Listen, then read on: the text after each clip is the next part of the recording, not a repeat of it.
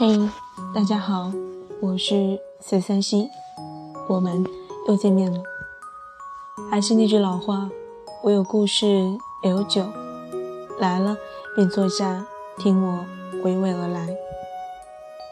今天要给大家分享的文章来自陪你学会爱的，名字叫做《没有物质基础的爱情是什么样》。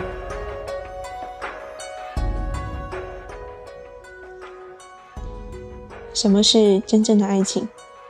是那种一句“我爱你，你爱我”就可以傻乐半天，对方一句关心的话都可以脑补很久的校园式的恋爱，还是毕业之后打拼，为了买车、买房、挣钱养家，还要兼顾父母与家庭的意见，谨慎选择结婚对象这样的爱情？大多数人给出的意见是前者，好像后者的爱情亦与现实挂钩。就变得不那么纯粹了。有情人饮水饱才是真爱，一旦牵涉到利益，就难保与爱情的平衡了。先讲两个身边的故事吧。我的一个前同事小婷，在和朋友拍拖两年，见过父母双方满意的情况下，开始商量订婚的事情，却在拍完婚纱照的时候被分手了。原因是婚房名称的问题。对方男生的父母付了婚房的首付，其余的打算留给小夫妻来供着。女生也同意，但希望可以在房产证上写上自己的名字。提出之后，男生急了，认为小婷提的这个要求是太过于物质的表现，这完全不是他所希望的得到的那种真爱。两人因为事实争执未果，便一拍两散，各奔东西。没想到，原本欢欢喜喜拍的婚纱照，成为了两人之间最后的留念。暂且不谈女生这样的要求是不是正确，难道婚姻里所要的真爱就不能添加一丝一毫的物质层面的东西吗？要求物质的保障就是拜金，就是不注重精神层面的契合。还有我的一个大学同学小静，人美。心地善良又踏实，在高中的时候，同班的一个男生坤儿就开始追她，一直到大学整整三年。大二的时候，小静被他感动，两人宣布正式在一起。恋爱之后，恩爱甜蜜，羡煞旁人。因为男生的家境也不是很好，但他会舍得几个月干兼职攒钱，为小静买一件品牌的羽绒服。也会尽自己一切能力给小静时不时的小惊喜。其实，在大家眼中，最好的爱情大概就是这样了吧。大学毕业后，两人都回了老家工作，因为抵不住父母的催促，工作两年后，小静和只能给她爱情的坤儿便步入了婚姻的殿堂。两个人东拼西凑，在当地买了一套还算满意的小房子。但从此也过上了节衣缩食的日子。小静告诉我说，自从结婚之后，她不敢约朋友逛街，经常有朋友邀约一起聚餐，她也是再三推脱。因为父母年纪大了，想给父母买一辆代步车，却是心有余而力不足。现在上下班都还是挤公交，就连平时日常的买菜都要盘算着，能省就省。这些都算了，关键是她老公不仅帮不上什么忙，反而还需要靠她来支撑整个家。她说她现在过得很辛苦，这不是她想要的生活。婚后的坤儿也变得没以前那么有上进心了，在一家小公司上班的他也是得过且过，每个月拿着三千左右的工资，除去基本的开支，完全剩不了多少。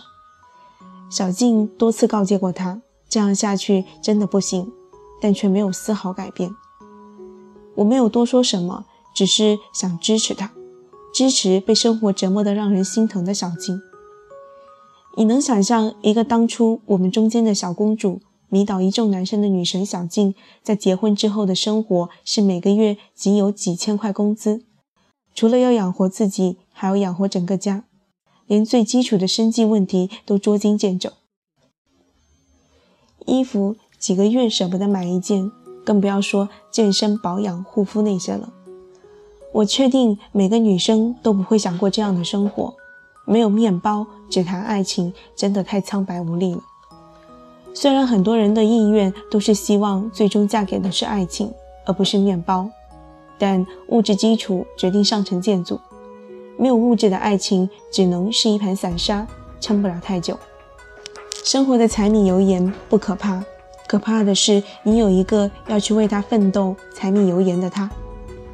房产证上写你的名字。想过富足一点的生活不是物质，只是建议他只谈爱情，却从不对你物质。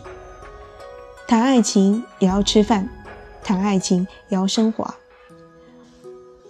都说贫贱夫妻百事衰，即便是爱得你侬我侬的情深意重，但完全抵挡不了现实问题的残酷。没有物质基础做出支撑的爱情，还能依旧如最初般安好吗？校园式的恋爱固然纯粹，但却稚嫩脆弱，任何一股风都有可能随时将它击败。连接现实的爱情，你可以说物质，可以认为不纯粹，但这不会耽误它可以更美好、更成熟、更坚实、更长久。